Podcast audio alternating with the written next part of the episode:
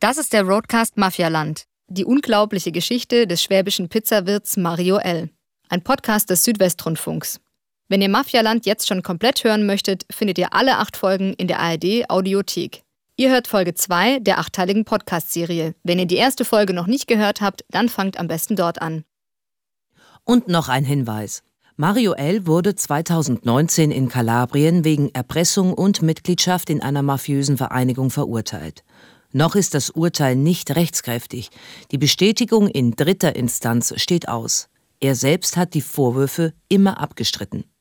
Unsere zahlreichen Versuche, Mario L. um eine Stellungnahme zu bitten, blieben bislang unbeantwortet. Zu den Vorwürfen wollte sich Mario L. uns gegenüber bislang nicht äußern.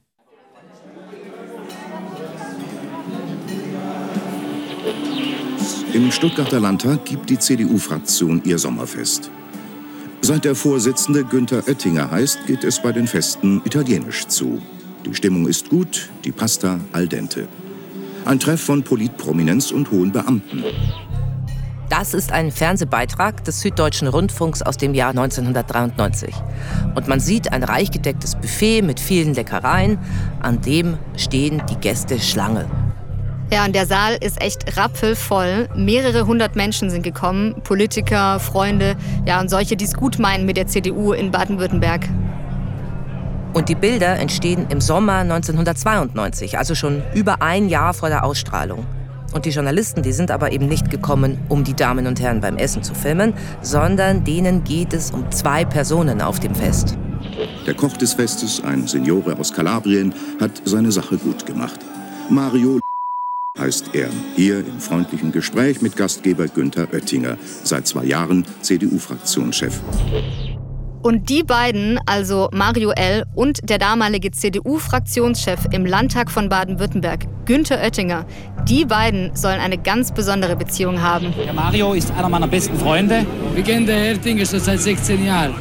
16 Jahre kennen sie sich schon. Im Sommer 1992.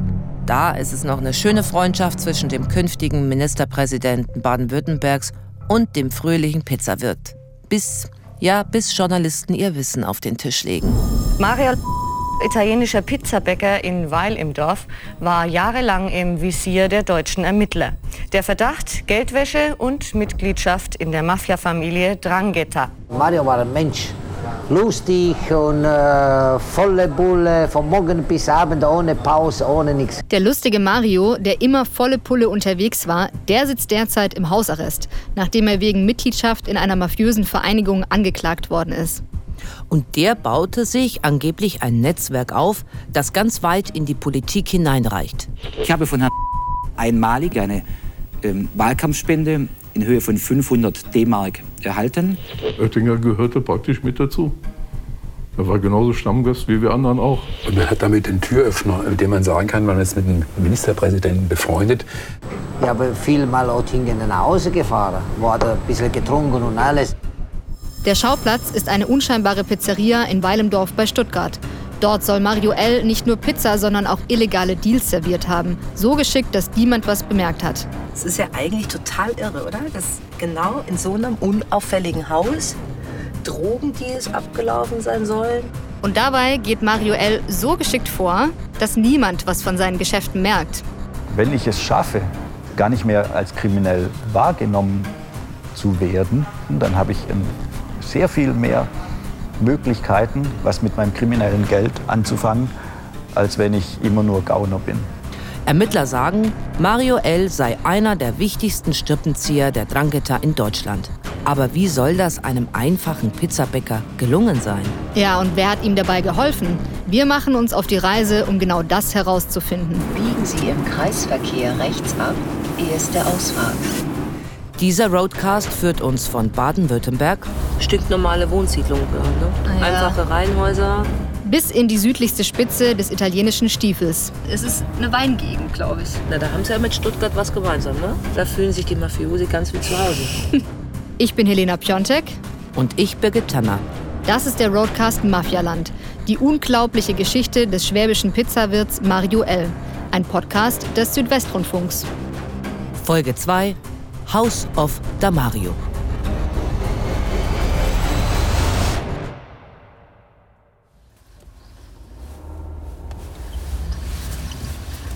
So, hier, weil im Dorf steht hier.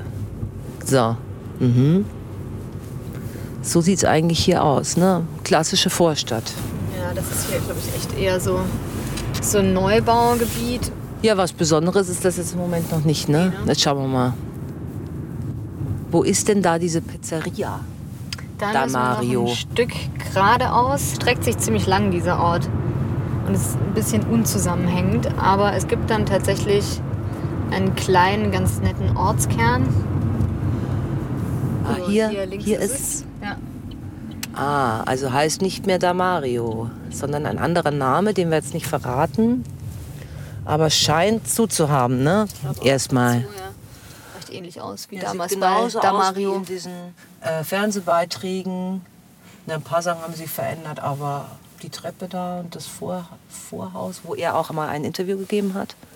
Das ist jetzt eher ein schmuckloser Bau, würde ich mal sagen. Ähm, hier ist auch schon direkt die nächste Straße. Ja, hellbeige Wände, rotes Ziegeldach, dunkelbraune Fensterrahmen und so. Ja, auch in der gleichen Farbe die Fensterläden. Und im Erdgeschoss ist halt das Lokal, ne? da vorne geht so diese Treppe hoch. Und oben im ersten Stock, so, äh, das sieht so aus, als wäre das bewohnt. Da ist eine Wohnung drin. Ja. Und im Dach oben, da ist auch noch mal eine Wohnung. Eigentlich total unauffälliges Haus. Also völlig unauffällig. Super unauffällig, ja. Ja, aber wahrscheinlich genau deshalb eigentlich ein idealer Ort für so dunkle Geschäfte. Mario italienischer Pizzabäcker in Weil im Dorf, war jahrelang im Visier der deutschen Ermittler. Der Verdacht Geldwäsche und Mitgliedschaft in der Mafiafamilie Drangheta. Die kalabrische Drangheta ist die größte der drei italienischen Mafia-Organisationen, noch vor der Camorra und der Cosa Nostra. Was die Affäre besonders spektakulär machte, war die Tatsache, dass damit zum ersten Mal ein Mafioso Verbindungen zur süddeutschen Politikerszene aufnehmen konnte. Und die Verbindung, die hat eben auch einen Namen. Günther Oettinger. Oder Ö, wie man in Baden-Württemberg auch sagt. Ja, und dieser Ö, äh, der steht ab 1993 im Zentrum der Pizza-Affäre. Unter diesem Namen geht die dann auch in die schwäbische Politgeschichte ein. Das Ganze war nämlich so, also Ö, Günther Oettinger, ist damals Stammgast in dieser kleinen Pizzeria von Mario L. in Weilendorf. Ermittler des Landeskriminalamts Baden-Württemberg beobachten aber die Pizzeria und hören die Telefonate auch ab. Damals gibt es jetzt noch keine Handys, also telefonieren in der Pizzeria eben auch mal die Gäste vom Festnetz. Und einem von diesen Ermittlern fällt eben irgendwann die Stimme eines Mannes besonders auf. Und die hat er nämlich schon mal gehört. Und die kennt nicht nur er, sondern die kennt einfach ganz Baden-Württemberg. Und die sorgt auch viel später sogar bundesweit für Schlagzeilen. Ja, kleiner Spoiler. Der folgende O-Ton trägt überhaupt nichts zu unserer Geschichte bei. Aber genau so haben wir halt Günther Oettinger alle im Ohr. In my homeland, Baden-Württemberg, we are all sitting in one boat. Ja, also das ist echt unverkennbar Günther Oettinger. Also diese Stimme hören Ermittler dann am Telefon in der Pizzeria. Klar jetzt nicht auf Englisch, äh, sondern halt in feinstem Schwäbisch. Und da haben sich einige logischerweise gefragt, was macht der CDU-Fraktionsführer Günther Oettinger bei einem mutmaßlichen Mafioso in der Pizzeria? Ja, das Lokal der Mario in Weilemdorf bei Stuttgart, das ist in den 80er und 90er Jahren sowas wie ein Place to be. Das sagt uns auch SWR-Journalist Knut Bauer, den kennt ihr auch schon aus Folge 1. Und Knut Bauer, der recherchiert damals zu den Mafiastrukturen in Stuttgart und Umgebung und landet dabei auch selbst in dem Lokal. Und man muss natürlich eins noch sehen, wenn er Mitte der 80er Jahre diese Pizzeria äh, aufgemacht hat, ähm, dann war das ja anders als heute, wo es äh, an jeder Straßenecke einen Italiener, Griechen oder Chinesen gibt. Ähm, das fing dann gerade erst so an, die internationale Küche. Und da war ähm, ein italienisches Restaurant oder eine Pizzeria schon noch was Außergewöhnliches. Ich habe ähm, 92 eine größere Geschichte gemacht bei uns im damaligen SDR, Süddeutschen Rundfunk, äh, über die Mafia-Aktivitäten. Und ähm, da gab es einen Staatsanwalt bei der Staatsanwaltschaft Stuttgart, ähm, der sich da ähm, im Prinzip dann mit dem Thema Mafia-Organisation beschäftigt hat. Und dieser Staatsanwalt heißt Helmut Krombacher. Mittlerweile ist er schon in Rente. Aber an die Geschichte aus den 80ern, wie er der Drangheta damals auf die Spur kam, erinnert er sich noch gut. Angefangen hat es wegen eines Mordes in der Stuttgarter Altstadt. Im Hahnenhof, einem Spielclub, äh, wurden zwei, äh, eine Person erschossen und eine äh, schwer verletzt. Und Täter waren drei Italiener. Es ging aber offensichtlich um die Herrschaft in der Altstadt und um Rauschgift. Damals war Rauschgift das Große und das war auch der Hintergrund für diese Tat. Man wollte das in Stuttgart installieren. Und ich hatte aus dem täglichen Eingang eben die Erkenntnis, dass sehr viele Leute aus Kalabrien an Straftaten beteiligt waren. Das waren Brandstiftungen, Pizzerien, das waren Raubüberfälle. Die kamen alle aus meistens drei Orten. Cariati, Giro und Mantatoric. Äh, und das fiel mir eben auf. Alle kommen aus dieser Gegend. Also da muss man erstmal drauf kommen, ja? Die ganzen Taten haben ja erstmal überhaupt nichts miteinander zu tun. Der eine macht das, der andere macht das. Und dann muss man, wenn man da dahinter blickt, mhm. kommt man aber dahinter, ah, das ist ja auffällig. Irgendwie stammen die irgendwie aus derselben Gegend, sogar aus demselben Dorf. Ja. Könnten die sich vielleicht sogar kennen? Es besteht da eine Verbindung.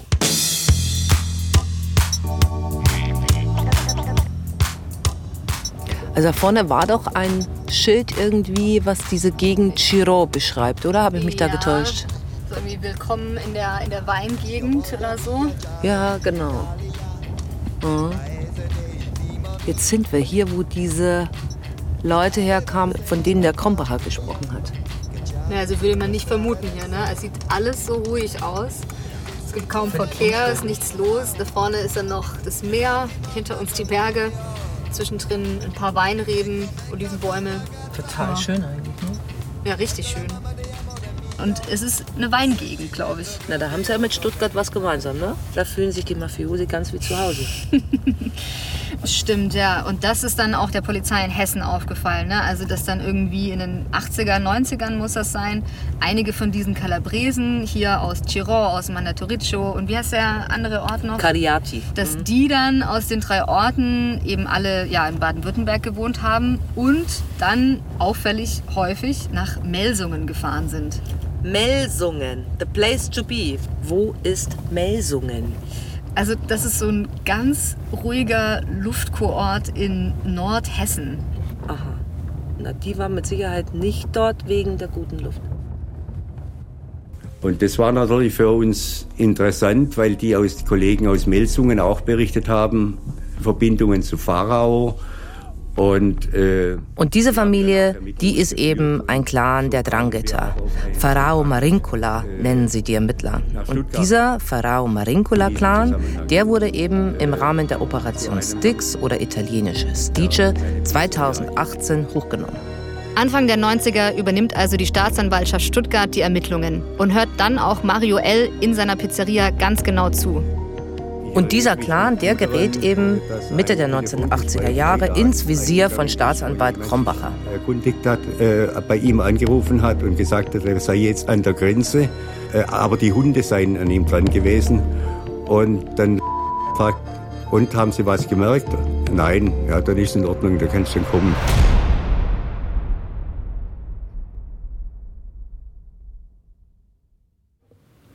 Das ist ja eigentlich total irre, oder? Dass genau in so einem unauffälligen Haus Drogendeals abgelaufen sein sollen und dann so diese, dieses äh, Zitat, was der Ermittler da gehört hat, ne, die Hunde seien an ihm dran und sowas. Und das ist ja einfach auch nichts anderes, als dass die Polizeihunde geschnüffelt haben. Ja, das ist ja ein Code dann ja, das ist super, das ist super spannend. Die sprechen ja immer in Codes. Mhm. Also wenn die dann irgendwie sagen, was weiß ich, ähm, ich, ich brauche, äh, ich würde gerne fünf weiße Autos kaufen, dann heißt es halt fünf Kilo Koks oder mhm. fünf Tonnen, keine Ahnung, wie viel ein Auto dann ist im Code. Aber klare Sprache verwenden die ja nie.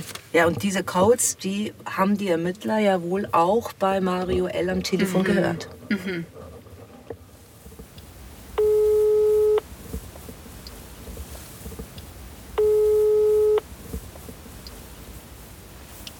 Hallo, Herr Wohlbrand, hier ist Birgit Tanner. Ja, wir hatten neulich schon telefoniert ähm, und wir würden jetzt vorbeikommen, wie wir gesagt haben. Birgit telefoniert mit Hartmut Wohlbrand. Der war Stammgast bei Mario L. Ja, super. Ja, danke. Ja, danke. Tschüss, bis gleich. Fahren wir mal hin. Ich bin gespannt, was der uns alles erzählen kann. Biegen Sie im Kreisverkehr rechts ab, erste Ausfahrt.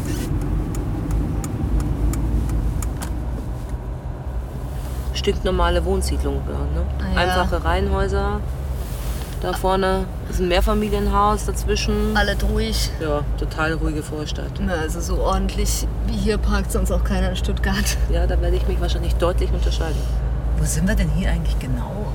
Also ich glaube, das ist noch Weil im Dorf. Das ist so ganz am Rand hier, vor Ort von Stuttgart.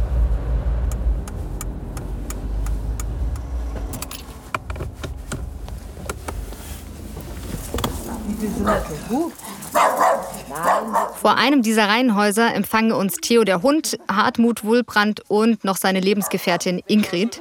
Und Hartmut Wulbrand ist eigentlich sowas, was man sich unter einem gestandenen Mannsbild vorstellen würde. Er hat graues, kurzes Haar, trägt eine Brille und seine 80 Jahre, die sieht man ihm auf jeden Fall nicht an. Er führt uns gleich mal an die hauseigene Bar und da macht er uns ein paar Getränke und erzählt uns dabei, dass er eigentlich ursprünglich aus Ostwestfalen kommt, aber vor vielen Jahren eben nach Schwaben gezogen ist. Zwischendurch hat er in Afrika und der Schweiz gearbeitet, sprich, der Mann ist also weit gereist. Zu einem seiner Lieblingsorte musste er aber nie weit gehen. Das ist die Pizzeria von Mario L. Wie ähm, haben Sie denn den Mario kennengelernt, wenn Sie sagen, ich, kann, ich kenne den schon seit Ewigkeiten? Ja, ich kenne ihn seit 1982. Er hat damals aufgemacht. Ich wohnte mitten in Weil im Dorf und konnte man zu Fuß hingehen. Und dann hat, ging durch, hat sich das einfach so eingependelt, dass Mario Bestandteil wurde, äh, wenn man abends überlegt hat, wohin gehen wir essen. Das war ganz klar. Und dem sind natürlich viele aus dieser Region gefolgt, Ja. weil er eben ein guter Gastgeber war, ein sehr freundlicher Mensch. Und äh, auch wenn das Lokal ganz voll war, man konnte das Lokal nicht wieder verlassen, weil so schnell wie man sich drehen konnte, hatte man schon ein Glas Prosecco in der Hand. Bleibt da stehen, ich mache gleich einen Platz für dich. Auch zu später. Bei Mario konnte man nämlich auch noch um Mitternacht warme Küche kriegen. Und das fanden die natürlich alle gut, weil in so einer Gegend, da sind halt um 22 Uhr sind die Bürgersteige hochgeklappt und irgendwann sind da eben dann alle hingegangen. Das war also vom Steuerberater bis zum Straßenkehrer, es war alles da. Und die saßen auch alle teilweise am selben Tisch. Es war nicht so, dass die jetzt sich separierten, sondern er hatte auch die Gabe, äh, die Leute zu integrieren. Es he- heißt ja immer der Promi-Wirt aus Weil im Dorf. Sie stöhnen, warum? Ja, weil äh, ich meine, gut, Mario hatte eine große Schwäche. Wenn natürlich zum Beispiel Leute vom VfB Stuttgart kamen, dann ist er aufgeblüht ohne Ende und hat die hofiert und weil er freute sich, wenn die zu ihm kamen. Das war für ihn auch, hat, da hat er sich aufgewertet gefühlt dadurch. Ist ja auch eine gewisse Ehre, so wenn, Richtig, ne? dass die dann automatisch, wenn jetzt zum Beispiel äh, die Namen von den Fußballern kenne ich alle nicht mehr, aber wenn der VfB zum Beispiel einen berühmten Neuzugang hatte, in der nächsten Woche war, war, der bei Mario. Ja, sie kamen, aber wurden auch wie ganz normale Gäste behandelt. Es wurde kein The- Theater darum gemacht, dass jetzt äh, plötzlich ein Lothar später saß und da gegessen hat. Also für alle, die es nicht mehr wissen, Lothar Späth war von 78 bis 91 Ministerpräsident in Baden-Württemberg. Da hat er dann auch den Spitznamen Cleverle verpasst bekommen, weil er in seiner Regierungszeit das Land wirtschaftlich einfach extrem stark gemacht hat. 1991 war dann aber Schluss, da gab es diese Traumschiff-Affäre und die brach ihm das politische Genick. Ja, der Spät machte nämlich Urlaub auf Kosten eines Unternehmers und fand das völlig normal. Und ob es eben bei Mario L. auch die ein oder andere Pizza gratis gab, das wissen wir eben nicht. Ja, und dann war da noch einer, der regelmäßig bei Mario L. einkehrte. Wen Sie kennen, äh, das ist natürlich Günther Herr Oettinger. Den kennen Sie sicherlich. Ja. Den Kommissar aus Brüssel, ehemaligen Ministerpräsidenten von Baden-Württemberg. Der saß mit mir am Stammtisch. Ja. Was war denn das für ein Stammtisch? Äh, Das war der Stammtisch im Lokal, äh, wo sich die Leute, die sehr häufig da waren, auch dann hingesetzt haben oder auch bestimmte Gruppen sich hingesetzt haben von Unternehmern. äh, die dann gesagt haben, okay, wir treffen uns da zum Mittagessen. Was hat der Günther Oettinger da so erzählt? Wie haben Sie den, wie haben Sie den wahrgenommen? Sagen wir mal so, er war schon eine etwas, naja, wie sagen die Schweizer, eindrückliche Persönlichkeit. Er war ja nun auch mit Mario befreundet. Und noch mehr als das. Im Archiv vom SWR, da haben wir Beiträge gefunden, in denen sich Günter Oettinger sogar öffentlich mit den Diensten von Mario L. schmückt. Zum Beispiel 1992 bei dem Sommerfest der CDU Baden-Württemberg. Seit der Vorsitzende Günther Oettinger heißt, geht es bei den Festen italienisch zu. Die Stimmung ist gut, die Pasta al dente. Ein Treff von Politprominenz und hohen Beamten. Und dann wuselt dann noch einer durchs Bild. Klein, schlank, dunkles, lockiges, kurzes Haar, ganz akkurat geschnitten, fescher Oberlippenbart. Und der ist da ganz geschäftig unterwegs mit einem breiten Lächeln und der begrüßt die Politprominenz, schüttelt Hände, ja, und der gibt da den gut gelaunten Wirt, da in seiner blütenreinen weißen Kochuniform, die er da trägt. Der Koch des Festes, ein Signore aus Kalabrien, hat seine Sache gut gemacht. Mario heißt er, hier im freundlichen Gespräch mit Gastgeber Günther Oettinger, seit zwei Jahren CDU-Fraktionschef. Das zweite Mal schon kocht für die CDU. Ist das so eine Art Freundschaft geworden? Ja, mehr wie Freundschaft. Wir kennen den Ertinger schon seit 16 Jahren. Der Mario ist einer meiner besten Freunde. Wir müssen Kosten sparen. Er arbeitet völlig kostenfrei. Wir zahlen ihm nur das Material, das Fleisch, äh, die Pasta. Und er ist mit seinen Freunden seit zwei Tagen unterwegs, um zu arbeiten. Und deswegen können wir uns auch erlauben, dass wir relativ viele Freunde und Bürger aus Baden-Württemberg einladen. Heute essen alle, die hier sind, auf Marios Kosten. Praktisch ja. Ja, klar. Da freut sich der Schwabe besonders, wenn es auch noch fast nichts kostet. Ich stand daneben, als er das gesagt hat, als er gesagt hat, ohne meinen Freund Mario hätte ich das Ganze hier überhaupt nicht darstellen können. Und äh, hinterher dann im Fernsehen habe ich dann gesehen, ja, also Freundschaft ist zu viel gesagt und das war so das Gegenteil. Das hat mich dann etwas verblüfft. 1993, also ein Jahr nach diesem Sommerfest, ist es dann aber mit der Freude und einfach auch mit der Freundschaft wieder vorbei. Nämlich genau dann, als Mafia-Vorwürfe gegen Mario L. in die Öffentlichkeit gelangen. Ja, da gibt sich dann Günther Oettinger eher ein bisschen sparsam. Ist ähm, Mario kein enger Freund von mir. Ich gehe mit dem Begriff der Freundschaft ähm, äh, doch recht vorsichtig um. Er ist ein guter Bekannter. Was jetzt? Freund oder Feind? Fragen wir mal den Hartmut Wulbrand. Oettinger gehörte praktisch mit dazu. Er war genauso Stammgast wie wir anderen auch. Mario hat auch mal ein kleines Lokal in Ditzingen aufgemacht. Da hat dann Oettinger die Eröffnungsrede gehalten. Ich finde sowas nicht gut. Entweder stehe ich zu jemandem oder ich lasse es sein. Aber äh, dann zu, plötzlich zu leugnen und zu sagen, nee, habe ich nicht gekannt, ähm, das finde ich dann nicht so toll. Dass diese Beziehung aber nicht nur so eine lose Bekanntschaft war, sondern durchaus enger, das kann uns auch noch jemand anderes bestätigen. Wir fahren Ihnen hinterher, ja? Gut. Da bin ich jetzt mal gespannt, was uns dieser ehemalige Kellner von Mario L. erzählen kann. Der Carlo heißt er, oder? Habe ich das richtig im Kopf? Carlo? Ja, genau, Carlo. Ähm, Nachnamen weiß ich gar nicht, aber ähm, der arbeitet jetzt in einem Imbiss. Es muss irgendwie so ein ganz kleiner Laden sein, weil dem sein eigenes Lokal einfach abgebrannt ist. Ah, da ist es wohl. Herr Wulbrand packt ein. Gut. Dann wieder einparken. Super. Ja. Wo sind wir denn hier überhaupt? Hast du das mitbekommen? Äh, ich glaube, das ist Gerlingen, müsste das jetzt sein. Ciao. Hartmut Wulbrand und seine Lebensgefährtin, die sind ja da Stammgäste und die werden natürlich auch dementsprechend herzlich begrüßt. Ja, und da wandert dann sofort der Wein auf den Tisch. Ja, ein Rosé aus Kalabrien, da gibt's Nudeln, Pizza und Fisch. Und dann setzt sich auch noch der Carlo zu uns. Ich würde ihn mal jetzt so auf Mitte 50 schätzen. So ein drahtiger, schlanker Mann, tätowiert. Ja, und irgendwie mindestens so geschäftig wie sein ehemaliger Chef Mario L. Und der redet, ja. Es sprudelt nur so aus ihm heraus, wenn er sich an seine Zeit als Kellner bei Mario L. erinnert. Und das macht er auch noch in perfektem Italo-Schwäbisch. Das ist nämlich ein Dialekt, den es so nur in Baden-Württemberg gibt. Ich habe immer gedacht, gibt es sowas nicht. Kann nicht passieren, kann nicht sein. Ich habe viel mal Oettingen nach Hause gefahren, wo hat ein bisschen getrunken und alles. Weißt du, und der kann kein Auto fahren, habe ich nach Ditzingen gefahren und wieder zurück. Manchmal ab. Ja, mit seiner Frau, mit seiner ersten Frau. Er ist geschieden, glaube ich, von der Blondine. Also wenn das stimmt, was Carlo uns da erzählt, dann deutet das auf mehr als ein reines Gastverhältnis hin.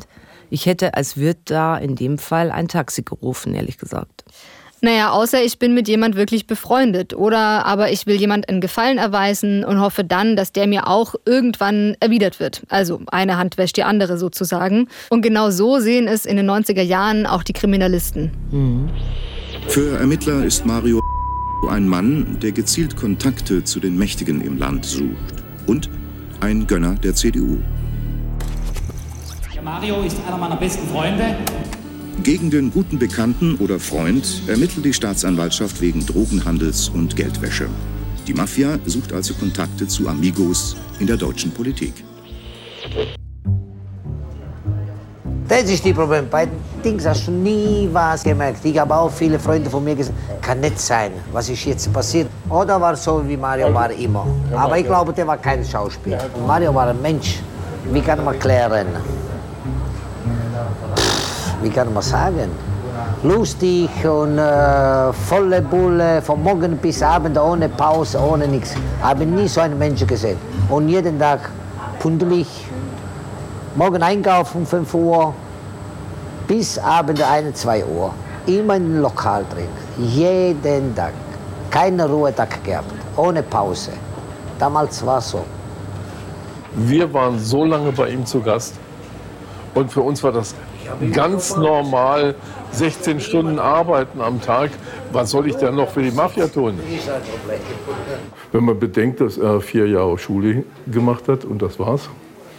Und ich glaube, als 14-Jähriger oder sowas ist er noch mit seinem Vater nach Weilendorf gekommen und hat als Bauhilfsarbeiter angefangen. Sein Vater hat hier angefangen zu arbeiten, als Maurer oder was auch immer, und hat seinen Sohn mitgebracht. Die nächste Station, die ich von ihm weiß, ist, dass er im Restaurant Stern, also das war mehr eine Kneipe, als Kellner gearbeitet hat. Hier vorne auch, am, am, am Löwenmarkt. Am Löwenmarkt, okay. Ja, richtig. Ja. Mhm. Und dann hat er gemerkt, was er kann und dass die Leute mit ihm klarkommen und er mit den Leuten klarkommt. Und äh, dann hat er den Laden aufgemacht und das, dann, das war automatisch der Erfolg. Und die, Schwierig, die Schwierigkeit war auch für ihn, ich sage ja, vier Jahre Schulbildung und dann auch nur in der Mandatoriccio-Schule mit Schreiben, Lesen und so weiter. Da fehlte es irgendwo. Und er hat immer gesagt, okay, wenn irgendwas Schriftliches kam, kannst du das mal durchlesen. Also seine Freunde können das ja überhaupt fast nicht glauben, gell, dass der nette Mario ein mhm. Mafioso sei. Ja, also kann ich auch verstehen. Ne? Also die haben den halt anders wahrgenommen. Der konnte halt mhm. halt nicht lesen, der konnte nicht schreiben. Ja, was soll er da? Ja, und er schmeißt von morgens bis spät nachts die Pizzeria. Genau, ja? ist freundlich, ist umtriebig, hilfsbereit. Ja, und so einer kann ja gar kein Mafioso sein. Genau, der ist halt eher so ein Self-Made Man, der mit 14 nach Deutschland kam, gar nichts hatte. Ne? Der hatte mhm. auf dem Bau nicht mal als Bauarbeiter, sondern als Hilfsarbeiter angefangen. Ja, stimmt. Und dann ist er halt kurz später erfolgreicher Promi-Wirt und bei dem echt alle, die man kennt, ein- und ausgehen. Ja, also man kann eigentlich sagen, vom Tellerwäscher äh, zum Millionär. Ja? ja? The American Dream made in the land. ja, das ist schon fast ein bisschen kitschig. Ja, merkt man sowas? Ja. Der wird jetzt nicht gesagt haben, du Carlo, fahr du mal zum Großmarkt, mhm. weil ich habe hier keine Zeit, ich muss noch zwei Tonnen Koks verdienen. Also das wird er ja wahrscheinlich nicht so wirklich gesagt haben. Ne? Ja, und es wäre wahrscheinlich so dann halt den Gästen und Mitarbeitern auch gar nie aufgefallen. Aber dann haben ja die Journalisten Wind von den Ermittlungen der Polizei bekommen. Ja, genau. Und dadurch ist es ja Und dann haben die nachgefragt, ja. Und das ist natürlich schon auffällig, dass du einfach, da hast du jemand, der verkauft hier den ganzen Abend Pizzas und auf einmal kann er sich Sachen leisten, wie ein Porsche, ein Haus. Ja, woher kommt die ganze Kohle? Ja. Mario besitzt etliches an Immobilien. Dieses Grundstück in Kalabrien, ein künftiger Campingplatz, kostete Mario 600.000 Mark und ist bereits abgezahlt. Für ein Geschäftshaus in Walderstadt, erworben 1985, muss er noch 850.000 Mark abzahlen. 1990 kam ein weiteres Grundstück plus Haus in Bietigheim dazu, Kaufpreis 533.000. Alles sei ordentlich über Banken finanziert, zusammengerechnet steht Mario aber derzeit mit knappen 1,4 Millionen Mark Kredit in der Kreide. Und das mit einem Lokal, das bekanntermaßen billig ist, also keine großen Umsätze macht.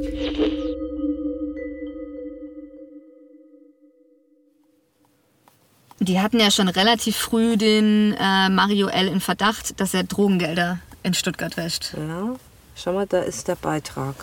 Ah. Damals noch vom Süddeutschen Rundfunk. Schau mal, das ist aus dem Archiv. Der hat damals sogar die Presse in sein Restaurant eingeladen zu einer Pressekonferenz. Da sitzt er da am großen Tisch mit seinem Anwalt. Äh, mach mal lauter. Ja, warte. Was soll ich dagegen machen? Ich habe gedacht, wenn eine, wenn eine schlechte Ja. Gewissen hat, Stinke sauer ich ist habe er. kein schlechtes Gewissen gehabt. Wegen dem habe ich überhaupt gar kein Problem gehabt. Nix ist wahr. Ja, das würde ich auch erstmal sagen. Jetzt, warte, jetzt sagt auch der Anwalt mal die was. mit einem Restaurant zu erzielen sind, ähm, doch äh, Größenordnungen wie die, die für Geldwäscher vielleicht interessant sein könnten, bei weitem nicht erreichen. Fazit also, es geht äh, um Seifenblasen, Seifenblasen, die äh, genau. leider, leider, leider entstanden sind. Und äh, die Frage ist nur, wie schnell sie zerplatzen, möge es so bald wie möglich sein. Tatsächlich zerplatzen dann die Vorwürfe gegen Mario L. auch. Ne? Mafia-Verbindungen können sie ihm nicht anlasten, Geldwäsche auch nicht und Drogenhandel können sie ihm auch nicht nachweisen. Mario L. und die Mafia sind dann im Grunde nur noch am Rande Thema, im Stuttgarter Landtag.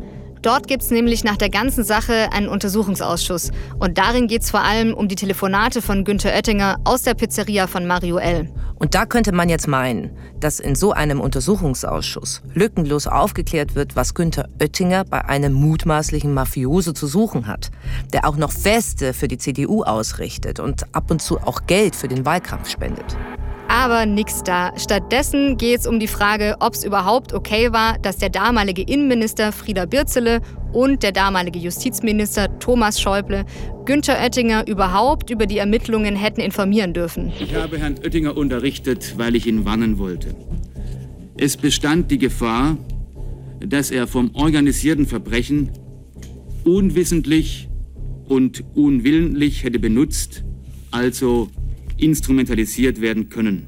Aber eigentlich war Schäuble sauer, dass besagter Journalist durch eine undichte Stelle in den Behörden schon bei diesem CDU-Fest von den Mafia-Ermittlungen gegen Mario wusste und eine Publizierung anstand.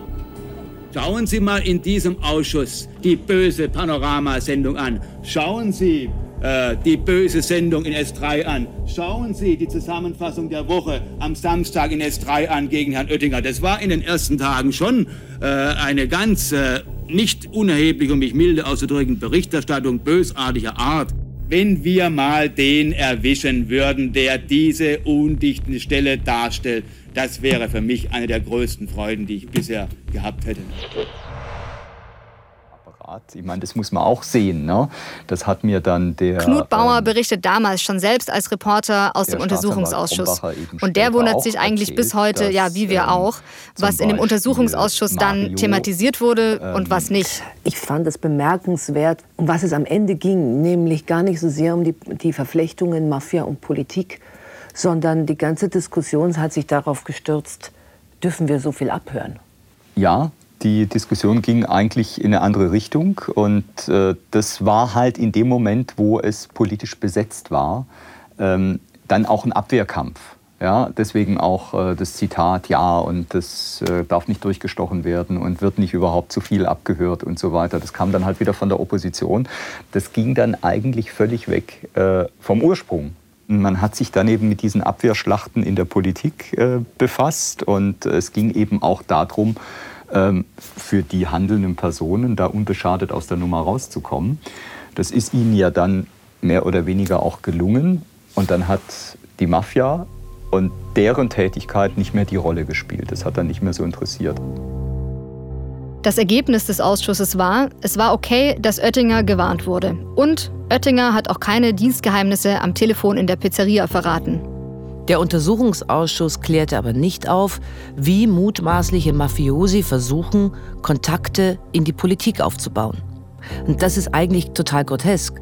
Denn wenn man eins weiß von der Mafia, und zwar von allen italienischen Mafias, dann ist es das, dass die immer die Nähe zur Politik suchen. Ja, genau das hat Mario L. ja im Endeffekt getan. Also indem er Günther Oettinger so umgarnt hat. Der war ja damals schon Fraktionsführer der CDU im Landtag und damit war eigentlich klar, dass wenn jetzt nicht irgendwas Großes passiert, wird er auch bald Ministerpräsident werden. Das ist ja auch eine bewährte Strategie von Mafiosi. Das sagt uns ja auch Michael Gfrörer und der war damals Redakteur beim Süddeutschen Rundfunk und selber tief in der Recherche zur Mafia in Stuttgart. Und man hat damit einen Türöffner, indem man sagen kann, wenn man ist mit einem Ministerpräsidenten befreundet, äh, lernt man andere Menschen kennen, die vielleicht für die Mafia viel wichtiger sind, nämlich irgendwelche Behördenvertreter, die Ausschreibungen machen von Bauprojekten die in Gemeinderäten sitzen, die in Regierungspräsidien tätig sind, und da frühzeitig eine Erfahrung zu kriegen und mitzubekommen, welche großen Projekte für mich als Mafia interessant sein könnten bei der Ausschreibung schon und dann da reinzusteigen, völlig legal gewissermaßen. Solche Kontakte sind dann de facto viel wichtiger, zahlen sich in Geld, in Euros wirklich aus. Aber dazu braucht man Türöffner, die ähm, Politiker sein können, die angesehene Wirtschaftskapitäne sein könnten. Also dafür sind die wichtig, dann man sagen kann, man kennt ihn ja. Das ist dann die Eintrittskarte ein Stück weit, wo es dann wirklich spannend wird. Für die Mafia ist es einfach Business as usual, oder? Ja, das sagt ja auch Sandro Mattioli. Ne? Der, äh, die Arme der Drangheta reichen ganz weit hinein in die Politik. Mhm. Ganz weit. Ja, aber das machen halt irgendwie ja auch alle Wirtschaftsunternehmen. Ne? Es ist ja, was ist das klassische Lobbyismus einfach? Und klar macht die Drangheta das dann auch. Uns überrascht das heute. Mhm. Ja, aber das war, so hat uns auch der Sandro Maggioli ja auch schon erzählt, eine ganz klare mhm. strategische Entscheidung der Drangheta schon vor vielen Jahrzehnten. Wir müssen handeln wie Unternehmer. Mhm. Ja, so haben die sich dann aufgestellt. Ja, wie ganz normale legale Unternehmen. Ne? Und, und große Wirtschaftsunternehmen, die haben dafür ja eigene Abteilungen. Also die haben Leute, die sich genau um diese Connections zur Politik kümmern. Ja, die geben da richtig viel Geld mhm. Ja, und das macht die Drangheta eben genauso, sagt auch Mafia-Experte Sandro Mattioli. Ja, das ist natürlich für die, fürs Erreichen gewisser Ziele immer gut, wichtige Unterstützer zu haben. Und in der Folge hat man eben verschiedene Institutionen innerhalb der Organisation ausgebildet mit eben genau dem Ziel, Kontakte zu Wirtschaft, Politik, Justiz, äh, Verwaltung und so weiter aufzubauen, weil eben klar war, dass man als, als kriminelle Organisation sehr viel mehr erreichen kann, wenn man auch an öffentlichen Infrastrukturprojekten zum Beispiel partizipiert, als wenn man nur in Anführungszeichen Schutzgelderpressung, Betrug und Räubereien und sowas macht. Wenn ich es schaffe, gar nicht mehr als kriminell wahrgenommen zu werden und als legaler, als, als legitimer Akteur in der Wirtschaft wahrgenommen zu werden, dann habe ich sehr viel mehr Möglichkeiten, was mit meinem kriminellen Geld anzufangen, als wenn ich immer nur Gauner bin. Mario L. soll also einer von diesen Mafiosi einer neuen Generation sein. Eben solche Mafiosi, die nicht mehr morden, sondern wie ehrbare Geschäftsleute auftreten. Ist es nicht total ungewöhnlich, dass sich Mario L. eigentlich fast schon so angebiedert hat? Wenn ich Mafioso bin oder Mafia-Verdächtiger und kann mich in der Öffentlichkeit mit relevanten Personen präsentieren, ist das natürlich auch ein erhebliches Signal in die Community. Also es gibt Akten, äh, wo es um Mario L. geht, wo es heißt, das ist der, der mit dem Minister unterwegs ist. Das ist dann nicht näher benannt, das wirkt natürlich erheblich. Und darauf setzen Mafia-Mitglieder auch gezielt, weil es ist natürlich schwieriger, gegen jemanden zu ermitteln, von dem bekannt ist, dass er sich in solchen Kreisen bewegt, als wenn das jetzt jemand ist, der völlig unbeleckt von öffentlicher Darstellung ist. Der Untersuchungsausschuss damals hatte nicht die Frage, warum haben wir in Baden-Württemberg Politiker, die mit Mafiosi befreundet sind. Und das ist natürlich aus meiner Sicht nicht eine direkte, aber eine indirekte Botschaft an Strafverfolgungsbehörden zu sagen, passt auf, wenn ihr uns da bei diesem Thema zu nahe kommt, dann, dann gibt es eine Bremse. Und seitdem eigentlich ist zu beobachten, dass das Thema in Baden-Württemberg nicht die Priorität hat, die es haben sollte. Tatsächlich wird es in den 1990er Jahren schon bald wieder sehr still um den Mario L. Daran erinnert sich auch Knut Bauer. Man hat sich eben hauptsächlich darum gekümmert, was bei Mario L. übrig geblieben ist. Das war ähm, der Vorwurf der Steuerhinterziehung. Da musste er dann auch Steuern nachzahlen. Wo man natürlich dann immer sagen kann, auch gerade einer mit so einer jovialen Art, vergessen und ach, so viele Rechnungen und so viel zu tun gehabt und bis in die Nacht gekocht und da kann ich doch nicht jede Rechnung aufheben und ach ja, das war dann alles gar nicht so schlimm und von daher ähm, Kavaliersdelikt, er konnte weitermachen und äh, man hat dann auch über Jahre nichts mehr gehört. Nee, also das finde ich echt unglaublich. Also diese Geschichte, die ist ja echt völlig in der Versenkung verschwunden.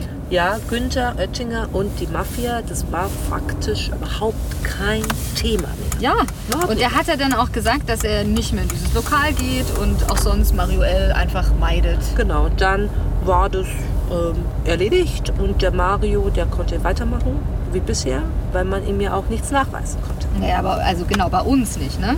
Aber es gibt ja nicht nur Mittler in Stuttgart. Nein, nämlich für die Italiener war Mario L molto interessante. Nächstes Mal bei Mafialand. Mario L. wurde verurteilt, weil er Mitglied des Pharao Marincula-Clan sein soll. Unseren Ermittlungen zufolge ist Mario L. ein wichtiger Beschuldigter, weil er eine zentrale Aufgabe in Deutschland hatte. Er hat das illegale Geschäftsmodell für Deutschland entwickelt. Eh, perché diciamo il dominus del gruppo di italiani in Germania Mafialand. Die unglaubliche Geschichte des schwäbischen Pizzawirts Mario L. ist eine Produktion von 190p im Auftrag des Südwestrundfunks.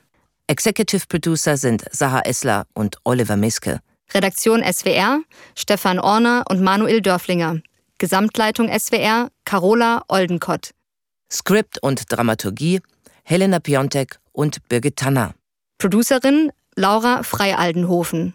Schnitt und Sounddesign Jonas Knopf und Jonas Hipper. Musik Felix Schneider. Danke an Jakob Baumer für die dramaturgische Beratung und an Marie-Claire Schneider für die Bereitstellung des Archivmaterials.